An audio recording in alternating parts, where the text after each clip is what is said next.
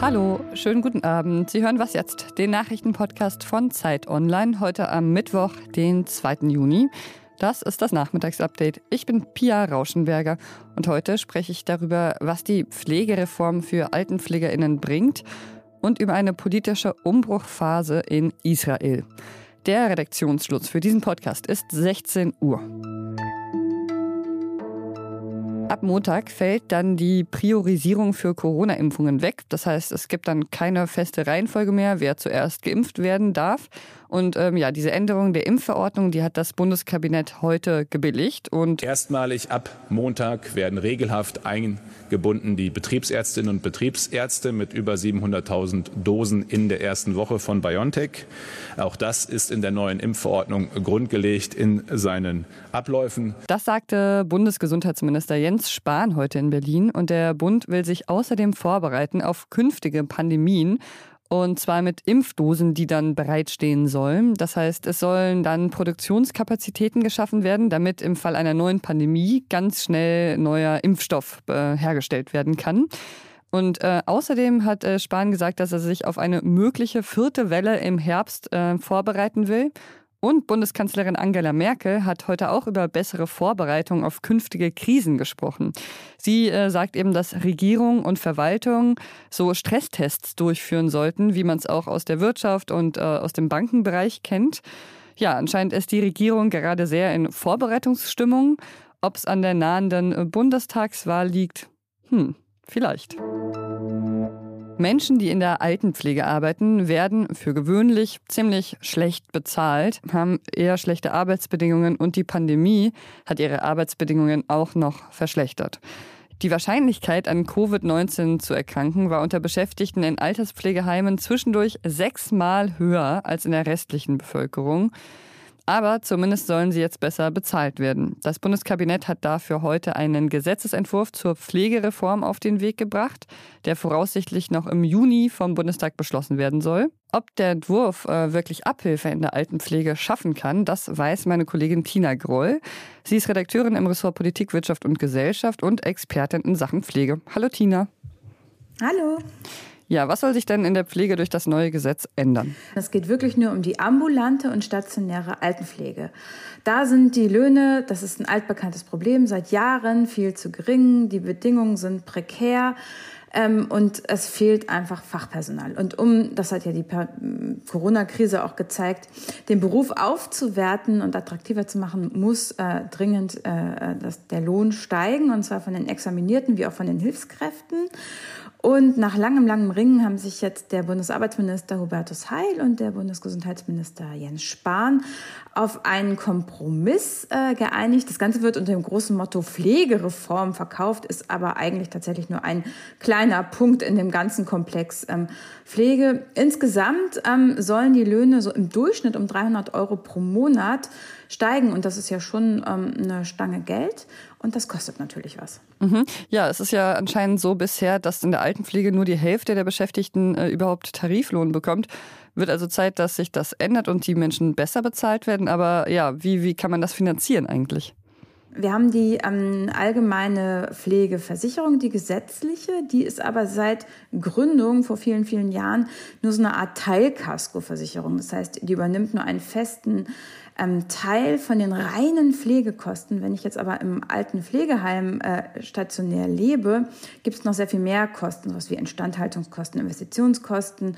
Die müssen die Pflegebedürftigen sowieso schon seit jeher selbst zahlen. Im Durchschnitt ähm, ist dieser Anteil, dieser Eigenanteil mittlerweile so hoch ähm, geworden, dass es über 2000 Euro pro Monat sind. Und wenn nun also die Pflegelöhne um 300 Euro pro Beschäftigten pro Monat steigen sollen, dann würde das ja zulasten der Pflegebedürftigen gehen. Die Pflegeversicherung ist nämlich seit vielen, vielen Jahren einfach total klamm und kann das gar nicht leisten.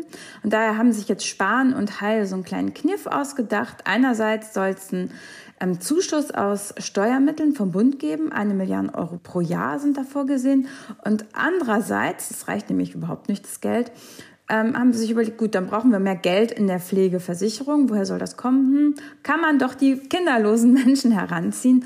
Und tatsächlich, ähm, das ist jetzt auch ähm, der große Kritikpunkt an der geplanten Idee, dass die Kinderlosen einen leicht höheren ähm, Beitrag zahlen müssen. Die zahlen sowieso schon etwas höheren als die Menschen, die Kinder haben. Ähm, und vorgesehen ist hier, dass der Beitrag um 0,1 Prozentpunkte ansteigt. Das ist tatsächlich für einen normalen Angestellten mit einem mittleren Einkommen netto nicht äh, großes Geld. Das sind wirklich nur ein paar Euro im Nettobetrag, aber ähm, es geht ja insgesamt über Jahre äh, betrachtet und ähm, äh, dann natürlich auch um die Frage, ist das fair oder ist das gerecht? Ja, genau. Das ist relativ äh, umstritten, äh, diese Idee. Wie wird das dann begründet, dass Kinderlose da mehr zahlen sollen?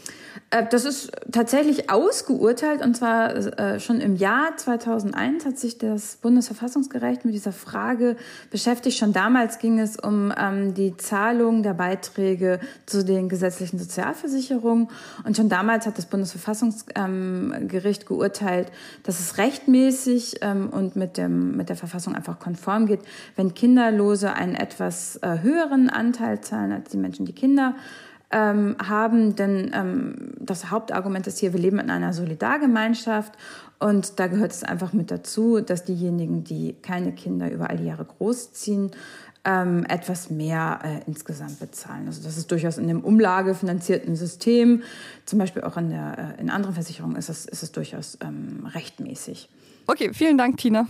Okay, bitte. Ciao. Ja, Kritik an dem Gesetzesentwurf gab es übrigens auch von anderen Seiten, zum Beispiel vom Deutschen Städtetag. Der fordert nämlich, dass Pflegebedürftige noch stärker entlastet werden sollen. Es sind relativ wichtige Weichen, die heute in der israelischen Politik gestellt wurden und werden.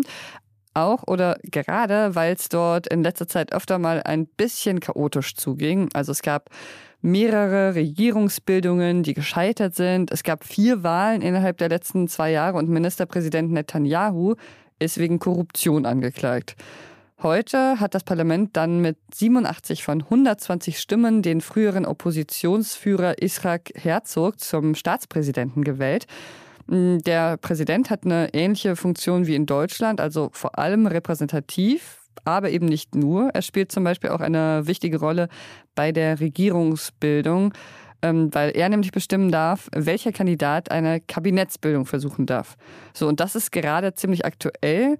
Ähm, in Israel wird nämlich auch einer neuen Regierung gefeilt. Der Oppositionsführer Yair Lapid hat nur noch heute Zeit, um eine Regierungsmehrheit zu bilden. Und er hat sich da einen etwas unwahrscheinlichen Bündnispartner gesucht, es ist Naftali Bennett, der ist eher rechtsreligiös, also gehört zur ultranationalistischen Partei. Es sind also Ultranationalisten und Liberale, die da gemeinsam eine Regierung bilden wollen. Wir haben hier im Podcast auch schon darüber gesprochen. Und äh, ja, es sieht so aus, als ob die Koalition vor allem einen Wunsch vereint, und zwar den Ministerpräsidenten Benjamin Netanyahu nach zwölf Jahren endlich abzulösen. Was noch? Ein toter Wal hat das Leben von 35 Fischern aus dem Jemen für immer verändert. Diese Fischer waren auf ihrem Boot unterwegs auf dem Meer, als sie an einem toten Wal vorbeikamen. Und im Bauch dieses Wals äh, gab es äh, Ambra. Das haben sie dort gefunden. Das ist eine äh, Substanz, die man gewöhnlich eben im Bauch von Pottwalen findet, weil die Pottwale die eben selbst produzieren. Und das wird so in der Parfümindustrie verwendet. Und dieses Ambra im Bauch des Pottwals äh, hatte einen Wert von 1,5 Millionen Dollar. Und äh, ja, der Jemen ist ja eines der ärmsten Länder der Welt. Es gibt dort seit mehr als zehn Jahren Bürgerkrieg. Und äh, wem würde man da nicht eher einen wertvollen Fund gönnen als ein paar jemenitischen Fischern? Die haben übrigens das Geld fair unter sich aufgeteilt, sagen aber, dass sie weiter fischen wollen, auch wenn es ihnen da wohl jetzt nicht mehr darum geht, äh, mit dem Fischen Geld zu verdienen. Und das war's für heute mit Was jetzt? Morgen hören sich hier meine Kollegin Rita Lauter unter anderem zu der Frage, wie Annalena Baerbock sich so im Wahlkampf schlägt. Falls Sie Kommentare dazu haben, wie wir uns hier im Nachrichtenpodcast so schlagen, das können Sie gerne an wasjetzt.zeit.de schicken. Ich bin Pia Rauschenberger. Machen Sie es gut. Vielleicht findet Annalena im Pottwahlkampf ja auch mal Ambra. Vielleicht aber auch nicht.